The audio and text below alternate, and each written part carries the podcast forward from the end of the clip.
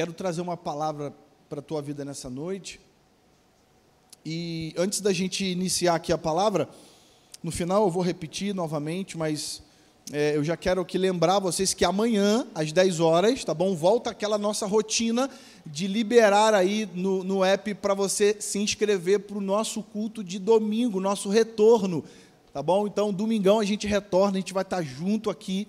Então, amanhã às 10, é, o app vai estar liberado lá para você fazer a sua inscrição, tá bom? No final a gente lembra novamente, mas já para você que já ficar ligado e anotar na sua agenda e no lembrete do seu celular. Abra sua Bíblia comigo, lá no livro de Hebreus, capítulo 5.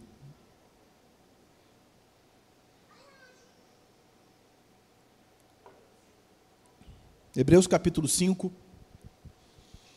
Nós vamos ler do versículo 11 até o versículo 14.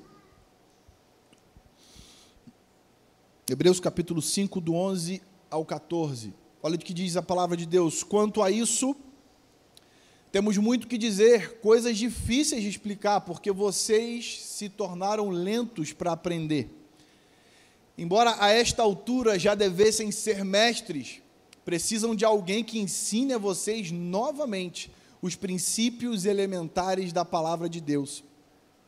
Estão precisando de leite e não de alimento sólido quem se alimenta de leite ainda é criança e não tem experiência no ensino da justiça. Mas o alimento sólido é para os adultos, os quais, pelo exercício constante, tornaram-se aptos para discernir tanto o bem quanto o mal. O tema da palavra de hoje que eu quero compartilhar com você é o que Deus espera de mim uma pergunta que eu quero que você se faça nessa noite. Você que está aqui na igreja, você que é um voluntário está aqui com a gente, se faça essa pergunta nesse momento: o que Deus espera de mim? Você que está em casa nos assistindo, faça também essa pergunta: o que Deus espera de mim? Eu quero dar só uma pavimentada aqui nesse texto que nós estamos lendo, utilizando uh, essa, essa narrativa que o autor dos Hebreus escreve e deixa para nós, uh, um autor desconhecido, muito embora uh, alguns pensam que seja Paulo, mas não há nada comprovado, e até quem diga que não é o apóstolo Paulo, então a gente não caminha dizendo que há um autor aí apontado. Mas isso também não importa, não tem aí muita relevância, uh, tamanha a o conteúdo que esse texto, que essa história, que essa, essa carta aos Hebreus traz para nós, as verdades contidas aqui. E eu quero que você entenda um pouquinho o contexto aqui que nós estamos falando. Uh, estamos falando dos hebreus. Quem eram os hebreus? Os hebreus aqui, endereçado, eram os judeus convertidos. A, a carta aqui está endereçada aos judeus convertidos. E o que, que eles estavam passando para que esse texto que nós é, acabamos de ler fosse tão pesado, o autor escrevesse coisas tão pesadas, dizendo a, a ponto de que eles eram lentos para aprender. Imagina você receber uma carta na sua casa e o autor está dizendo assim: Olha, eu não sei o que está acontecendo contigo, mas você está muito lento para aprender. Isso é a forma carinhosa, irmãos. Hoje nós chamaríamos de lerdo. Não é assim? De repente você chama até o, o teu marido, o teu filho assim. Mas olha só, a Bíblia ela é, ela é um pouquinho mais delicada. Ela diz que aquele povo estava com uma lentidão na mente para poder entender as coisas. Mas repare que é uma preocupação aqui do autor em tratar desse assunto de uma forma muito forte. Por quê? Porque estamos falando de um povo, de uma igreja, de, de uma, uma, uma geração que não era uma geração neófita na fé, uma, não era uma geração é, é, que tinha uma caminhada recente com Deus. O autor ele está se, se, trata, está se, se retratando aqui com pessoas que já tinham o conhecimento da palavra de Deus e não era de hoje. Aliás, um povo que já tinha vivido experiências grandes com Deus. Eu não quero aqui entrar no detalhe, não é o, o, a ideia da palavra, mas nós estamos falando de povos que viveram, de, de povos, de um povo, na verdade, que viveram épocas marcantes em toda a sua geração.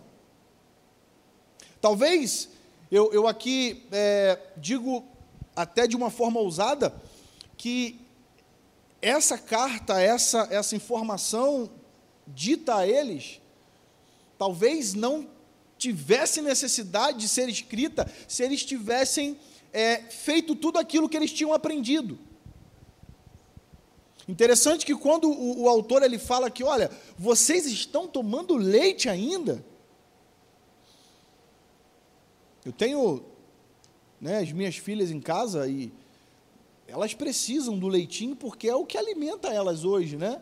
apesar de já, já, já terem entrado já em um alimento um pouquinho mais pastoso, mas o leite ainda faz parte da alimentação dela. Por quê? Porque a fase dela, o momento delas, é o momento do leite. Mas nós estamos falando aqui, Daniel, de um povo que já tinha passado dessa fase.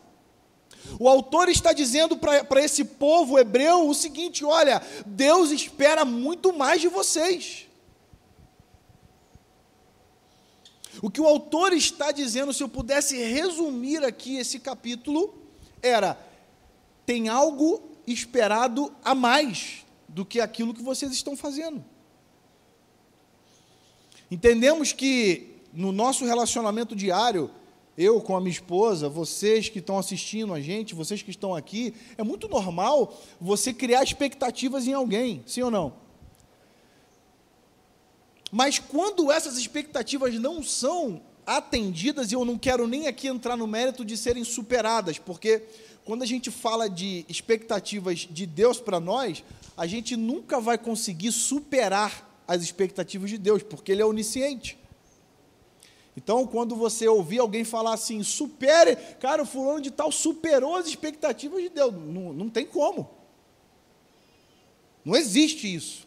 Mas, de uma forma talvez aqui é, é, poética, talvez alguém possa ter dito isso para expressar tamanha a, a ousadia da pessoa em ter alcançado algo espiritual muito grande. Mas quando a gente fala de Deus olhando para nós, Ele também cria uma expectativa em mim e em você. Deus, ele quando olha para a minha vida e para a sua, ele, ele tem já, ele, o corte dele já está pronto. Ele já sabe aonde ele te nivelou. Já existe um padrão estabelecido, já existe uma maneira dele te olhar e esperar alguma coisa de você.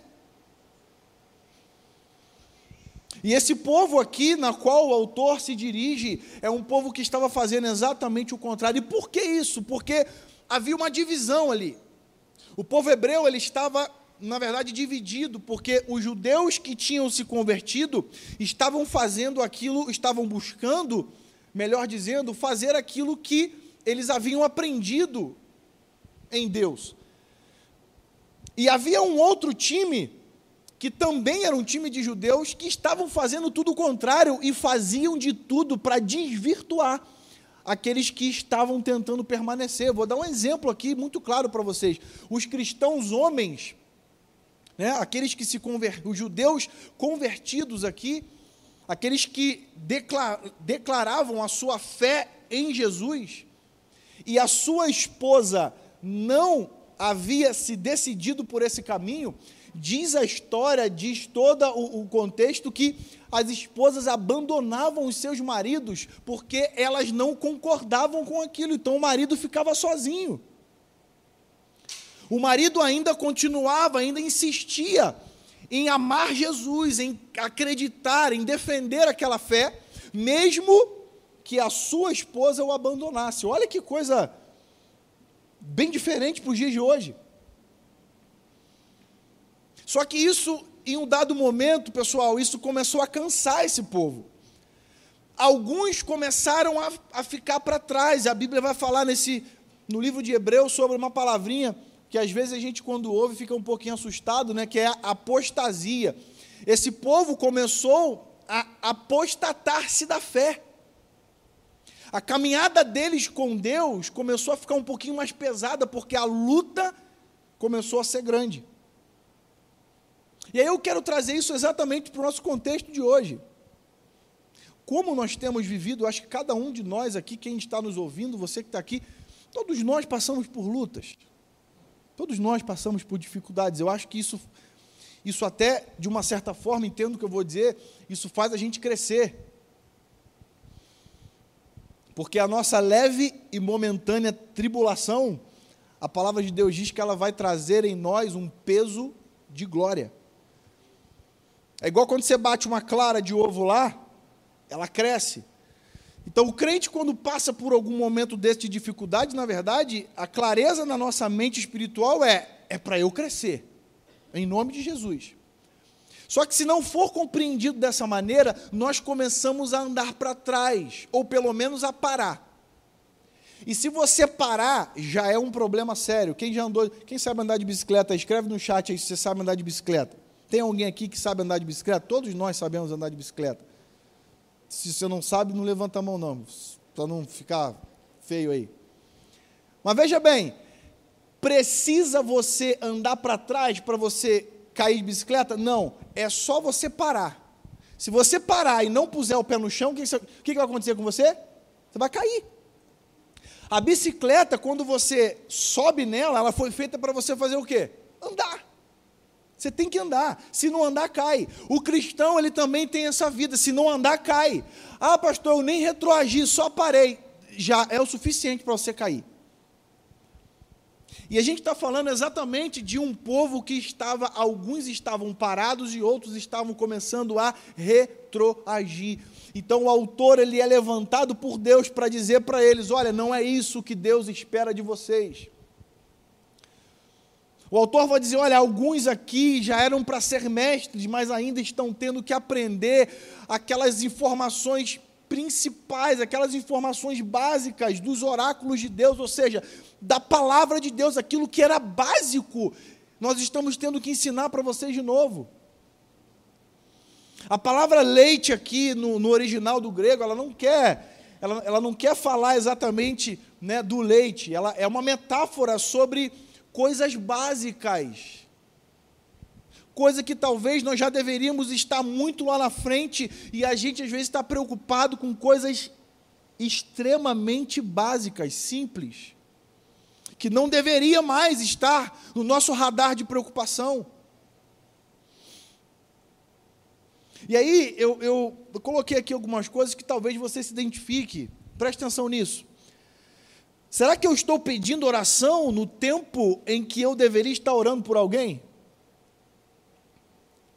Tem crente assim hoje. É o crente seis horas. Conhece o crente seis horas? Você para para falar que é seis horas por mim? Seis horas por mim? Aqui em São Paulo não tem gente assim, isso é só em outros estados. Será que eu estou reclamando que ninguém me liga ao invés de eu estar ligando para alguém, ah, o pastor não me liga, ah, o meu líder não me liga, ah, o meu, o meu amigo da igreja não me liga. Tá bom, você já ligou para alguém? Será que nessa semana você já teve aí o start de estar entrando em contato com alguém da tua igreja, algum amigo, algum, cara, eu queria orar contigo, eu quero liberar uma palavra de Deus sobre a tua vida. O problema é que nós sempre estamos esperando alguma coisa, quando na verdade Deus está dizendo para você assim, filho, eu quero que você avance. Será que eu ainda estou sendo discipulado por alguém, ao invés de eu estar discipulando outros? Palavra de hoje não tem aleluia e glória a Deus, não, irmão. É isso mesmo. É para crescimento da nossa vida. Será que eu estou sendo regado ao invés de estar dando fruto? Ou seja, eu estou só aqui, ai papai, manda mais. Ai que delícia, Jesus, manda, manda, manda, está muito bom. Você lembra o que aconteceu com a igreja primitiva? Estava indo tudo bem. Diz a palavra que eles cresciam, tinham to, todos tinham tudo em comum, iam de casa em casa repartindo pão, só que havia uma palavra. Deus havia dito uma, Jesus havia dito uma palavra lá atrás, olha, ficai em Jerusalém até, tinham até. Só que o, o, o ambiente gostoso da presença de Deus fez com que eles, Ah, que maravilha, tá, tá uma delícia aqui. Ah, é? Então eu vou colocar perseguição, porque através da perseguição é que a igreja cresceu depois, se expandiu. Foi através da perseguição que outros povos foram alcançados. Então, às vezes, é muito comum, de forma até errada, isso, que nós nos acomodamos em sermos regados ao invés de estarmos dando fruto, de estar regando a vida de alguém. Será que eu estou sendo servido ao invés de estar servindo alguém? Coisa para a gente refletir. 1 Coríntios capítulo 13, versículo 11, fala assim: Olha, quando eu era menino, eu falava como menino, eu pensava como menino, eu raciocinava como menino. Quando me tornei homem, eu deixei para trás as coisas de menino. Sabe, tem muita gente que já era para estar muito à frente, mas se contentou com o leitinho. Irmão, leitinho quente é uma delícia. Aquele mingauzinho da avó, quem não gosta? Só que isso não te sustenta para os dias de hoje. Imagina eu com 86 quilos, sendo sustentado por mingauzinho. Não faz sentido para nós, nós já evoluímos, a nossa fase de leitinho já passou. Você que nos assiste, em que eu te pergunto, talvez em que fase você está hoje? Será que Deus já não olha para você e fala, filho, eu espero muito mais de você? Não quero mais esse negócio de leitinho, de mingauzinho, não. Eu conversava semana, semana passada, essa semana, não lembro, com a, com a Kélia, e nós estávamos ali né, discutindo um assunto, e eu levantei uma bola, por que, que talvez hoje nós estamos vivendo tantas coisas no mundo e no Brasil, São Paulo, Santo André? E sabe, eu tive uma ligeira impressão de que boa parte disso é culpa da igreja. E quando digo igreja, digo você e eu. Porque nós ainda estamos, não estou dizendo nós, além do véu de Santo André, estou dizendo de forma geral nós ainda estamos aceitando, talvez, alimentos rasos. Quando Deus, na verdade, está falando, cara, eu quero mais para você. Eu quero mudar esse país através da tua vida. Eu quero que Santo André seja alcançado através de você. Mas você está tomando Neston ainda. Como eu vou levantar você? Como você vai já subir lá o teu, o teu supino tomando Nestonzinho? Não dá. Eu me lembro que uma vez nós, eu, eu, eu estava no Rio ainda, estava fazendo uma caminhada lá, lá no, no, condomínio onde a gente morava, e tinha uma, um, um terreno lá que não tinha casa ainda, e aí tinha aquela plantinha, não sei se alguém já viu, uma plantinha que ela cheia de pelinho. Você assopra assim, ó, e o pelinho sai tudo. E aí a Nicole viu aquilo, acho que ela nunca tinha visto. A Nicole viu aquela plantinha e eu peguei para mostrar aquilo para ela. Falei, filho, olha que legal. Olha, olha coisas que marcaram né, a, a, a infância. E eu peguei lá aquela plantinha, soprei. E ela ficou encantada com aquilo. E ali o Espírito Santo começou a falar comigo: Filho, você, você já passou dessa fase, exatamente. Aquilo que hoje é muito interessante para sua filha, aquilo que hoje causa espanto para sua filha, aquilo que hoje fez a sua filha abrir a boca e falar: Papai, que legal! Isso não te assusta mais, isso não mexe mais com você. Isso não, isso não torna você uma pessoa talvez é, mais empolgada com aquilo, porque aquilo você já viveu, aquilo não é novidade mais para você, você já entende daquilo, você sabe que aquilo ali faz realmente, tem aquela ação. O problema é que tem muito cristão hoje que ainda está vivendo a plantinha que lá na infância soprou e achou legal. E hoje, quando alguém continua soprando para você, você continua tendo a mesma reação. A plantinha é legal, mas você já tem 40 anos e continua achando legal a plantinha? Talvez seja legal para os teus filhos, que você está ensinando, a geração que vem depois de você, mas o Senhor espera muito mais de você. O Senhor espera um nível mais profundo de você. Eclesiastes 3, no versículo 1, diz que para tudo há uma ocasião e um tempo para cada propósito debaixo do céu.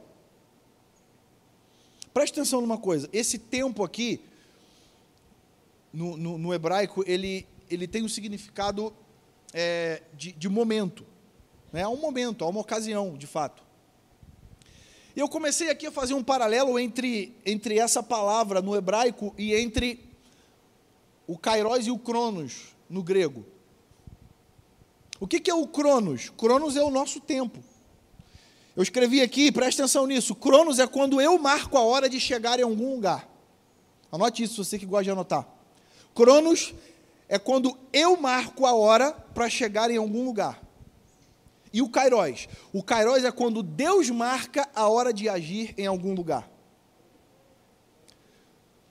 Tem muita gente que quer viver no Cronos. Quando na verdade o que o Senhor espera de nós é que nós vivamos no Kairos, porque o Kairos não somos nós que agendamos a hora, é Ele. No Kairos não é você que marca o encontro, é Ele.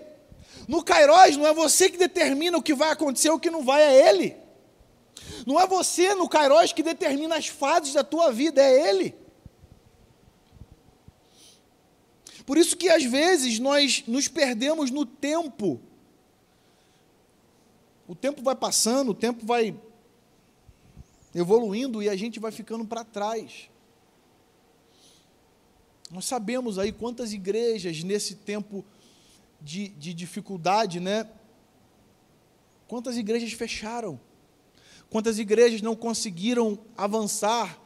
E talvez um dos motivos que eu sei, que eu já vi, é exatamente pela dificuldade da tecnologia porque não, não acompanharam a evolução tecnológica. E hoje talvez estão passando por alguns momentos difíceis.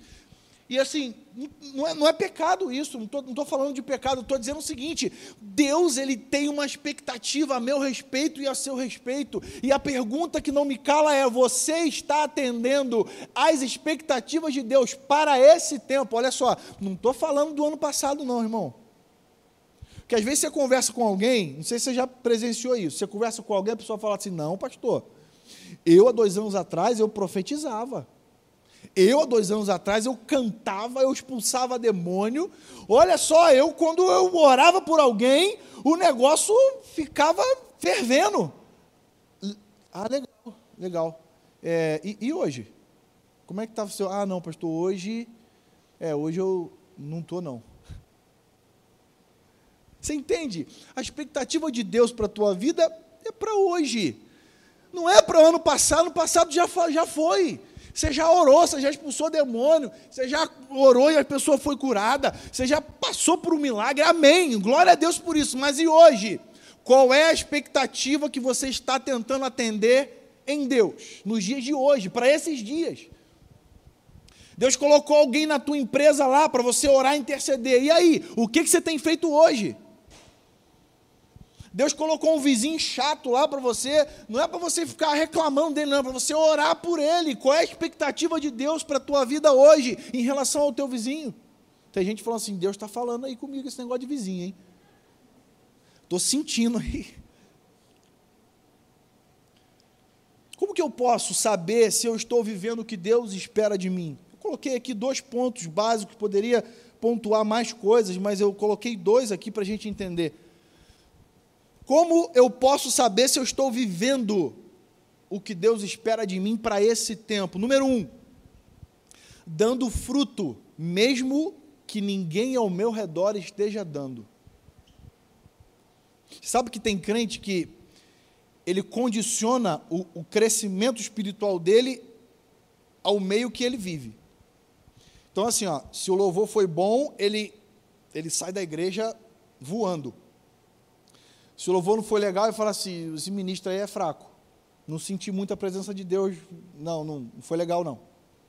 Como se quem tivesse aqui na frente fosse o, o, o cara da alegoria, né? Como se o ministro de louvor, ele tivesse a ver com é você e Deus. Irmão, se fulano está dando fruto, se ciclano está dando fruto, você está dando fruto. A expectativa de Deus Deixa eu te falar uma coisa, é na sua vida independente da tua esposa, independente dos teus filhos.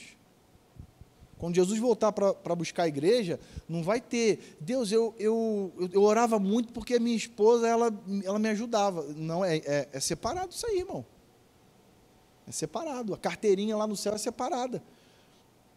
Preste atenção no que diz a palavra, Marcos capítulo 11, do 12 a 14, fala assim: ó, Jesus entrou em Jerusalém e dirigiu-se ao templo.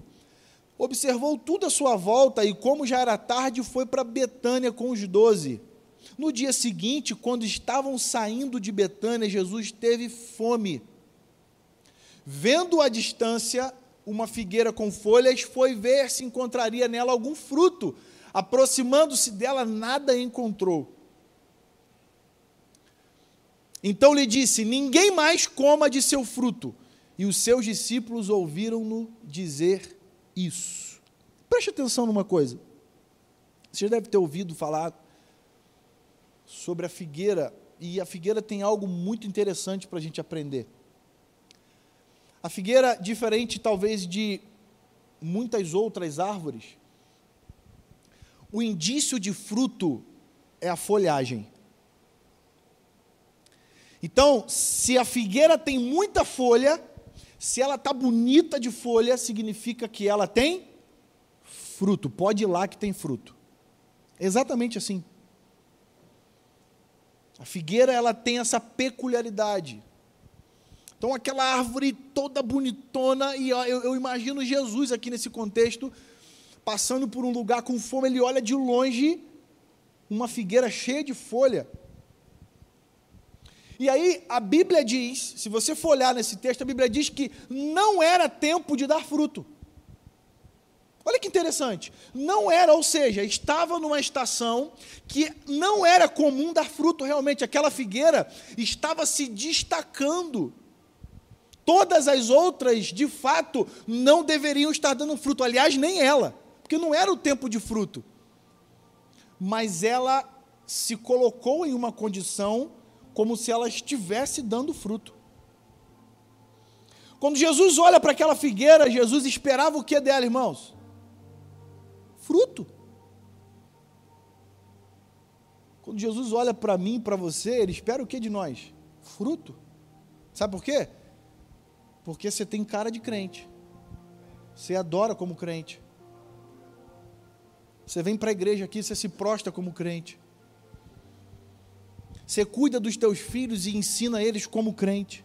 Então, todos os indícios de fruto você tem. Só que na hora que alguém vai experimentar alguma coisa de você, cadê o fruto? Não tem. Mas tem um segredo nesse texto que eu quero chamar a tua atenção. Nós olhamos para esse para essa história e nós vemos a figueira que é amaldiçoada, uma figueira que recebe uma palavra de maldição sobre a vida dela. Só que preste atenção na palavra que Jesus liberou sobre a figueira. Olha o que, que fala o versículo 14. Então lhe disse: Ninguém mais coma do seu fruto. Jesus falou que ela não daria mais fruto? Está escrito isso na tua Bíblia aí? Tem até algumas versões que até fala assim mas esse é o correto a se entender. Jesus não proibiu aquela figueira de dar fruto.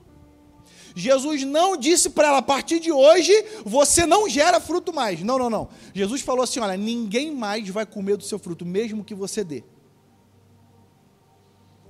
E aí, se você continuar lendo essa história, você vai ver que no dia seguinte, os discípulos estão voltando com Jesus e eles reparam que a figueira estava seca. Pastor, mas que coisa terrível! Jesus amaldiçoou a figueira a ponto dela secar? Não. Só que eu quero que você entenda o seguinte: se eu nasci para dar fruto e em algum momento esse fruto meu deixa de ser causa de alimento para as pessoas, o motivo da minha existência deixa de funcionar. Se eu nasci para dar fruto, e alguém, e esse alguém aqui é Jesus, falou assim: a partir de agora ninguém come mais do teu fruto. Acabou, irmão. Estou falando aqui com voluntários aqui. Deixa, deixa, deixa eu trazer à tua memória isso. Deixa eu falar um pouquinho aqui com eles aqui, rapidinho, vocês estão em casa. se a causa da nossa existência é servir, ou seja, é dar fruto para alguém, se em algum momento esse fruto que a gente está dando não alimentar as pessoas, a gente já morreu e não sabe. Essa é a expectativa de Deus para a minha vida e para a tua vida. Se eu não sirvo para dar fruto, eu não sirvo para nada.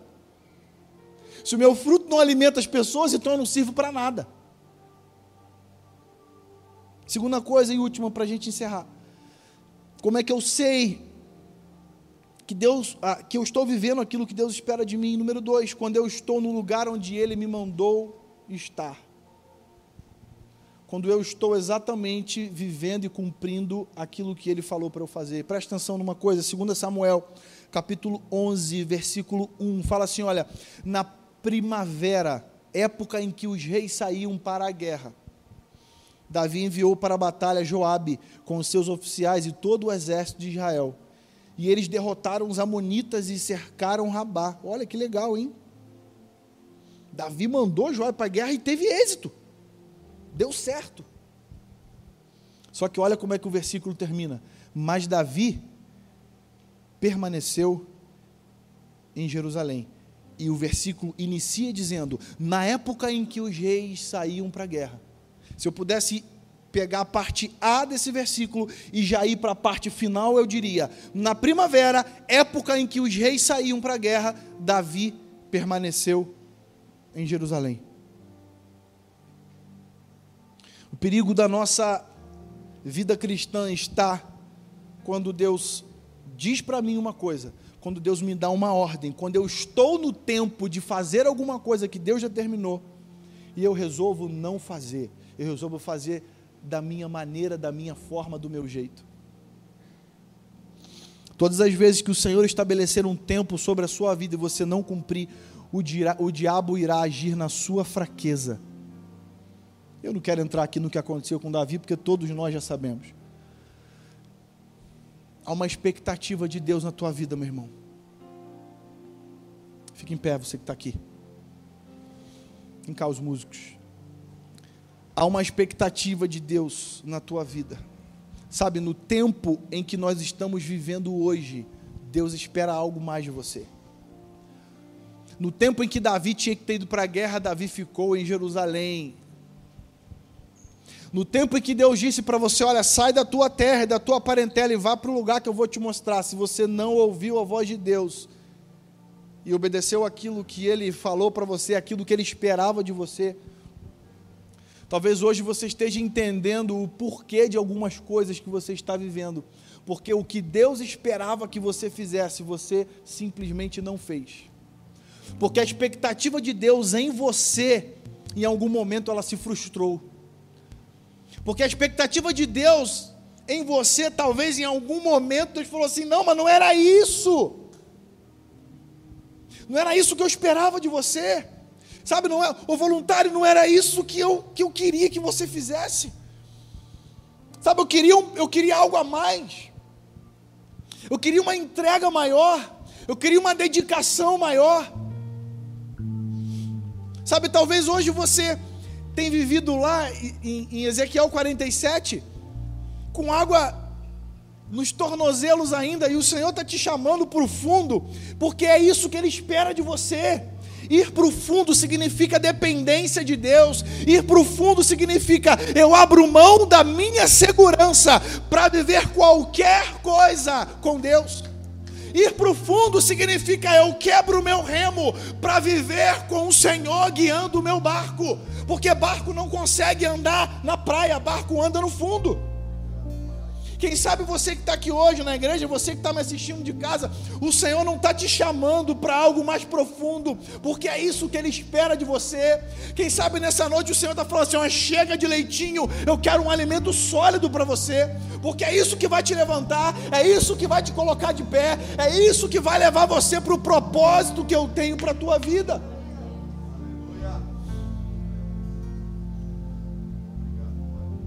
Talvez você está esperando o tempo Cronos acontecer e Deus já estabeleceu o Kairos há muito tempo, você está perdido. Sabe, talvez quantas pessoas estão já pensando assim, como é que vai ser? Eu tenho tantas coisas, acho que eu vou, vou procurar o meu líder e vou falar para ele, olha, eu vou eu vou dar um tempo aí. Se você está me ouvindo hoje, Deus ele fala contigo, oh, não é isso que eu espero de você não. Porque eu não chamei ninguém desocupado. Eu não chamei ninguém de braço cruzado. Aliás, todos que eu chamei estavam fazendo alguma coisa. Porque Deus não se agrada de contar com pessoas de braço cruzado. Deus não tem prazer naqueles que vivem no marasmo. Deus tem prazer naqueles que avançam, que fazem uma coisa, que faz outra. Senhor, eu vivo para ti e por ti. É isso que Deus espera de você nessa noite. Eu quero orar contigo nesse momento. Eu quero orar com você. Você que está aqui, você que está em casa, você que entendeu essa palavra, você que deseja, talvez nessa noite, ter uma mudança de uma forma geral. Eu não quero aqui fazer apelo específico para você que quer aceitar Jesus ou não.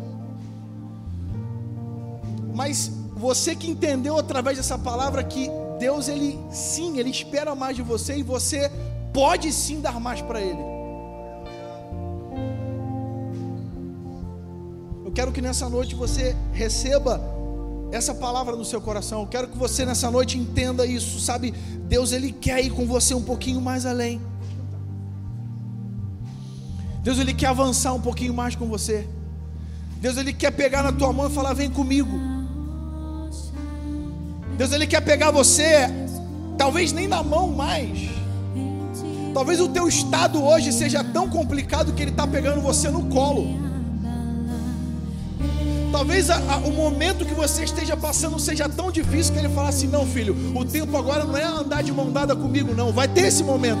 O tempo hoje é de você andar no meu colo. Deixa eu segurar você. Deixa eu segurar você. Você que quer isso, você que deseja isso, escreve no chat assim: olha, eu posso dar mais. Escreve aí. A gente vai mudar hoje um pouquinho tiver alguém que vai aceitar Jesus, se você quiser, amém. Escreva, eu quero um novo começo.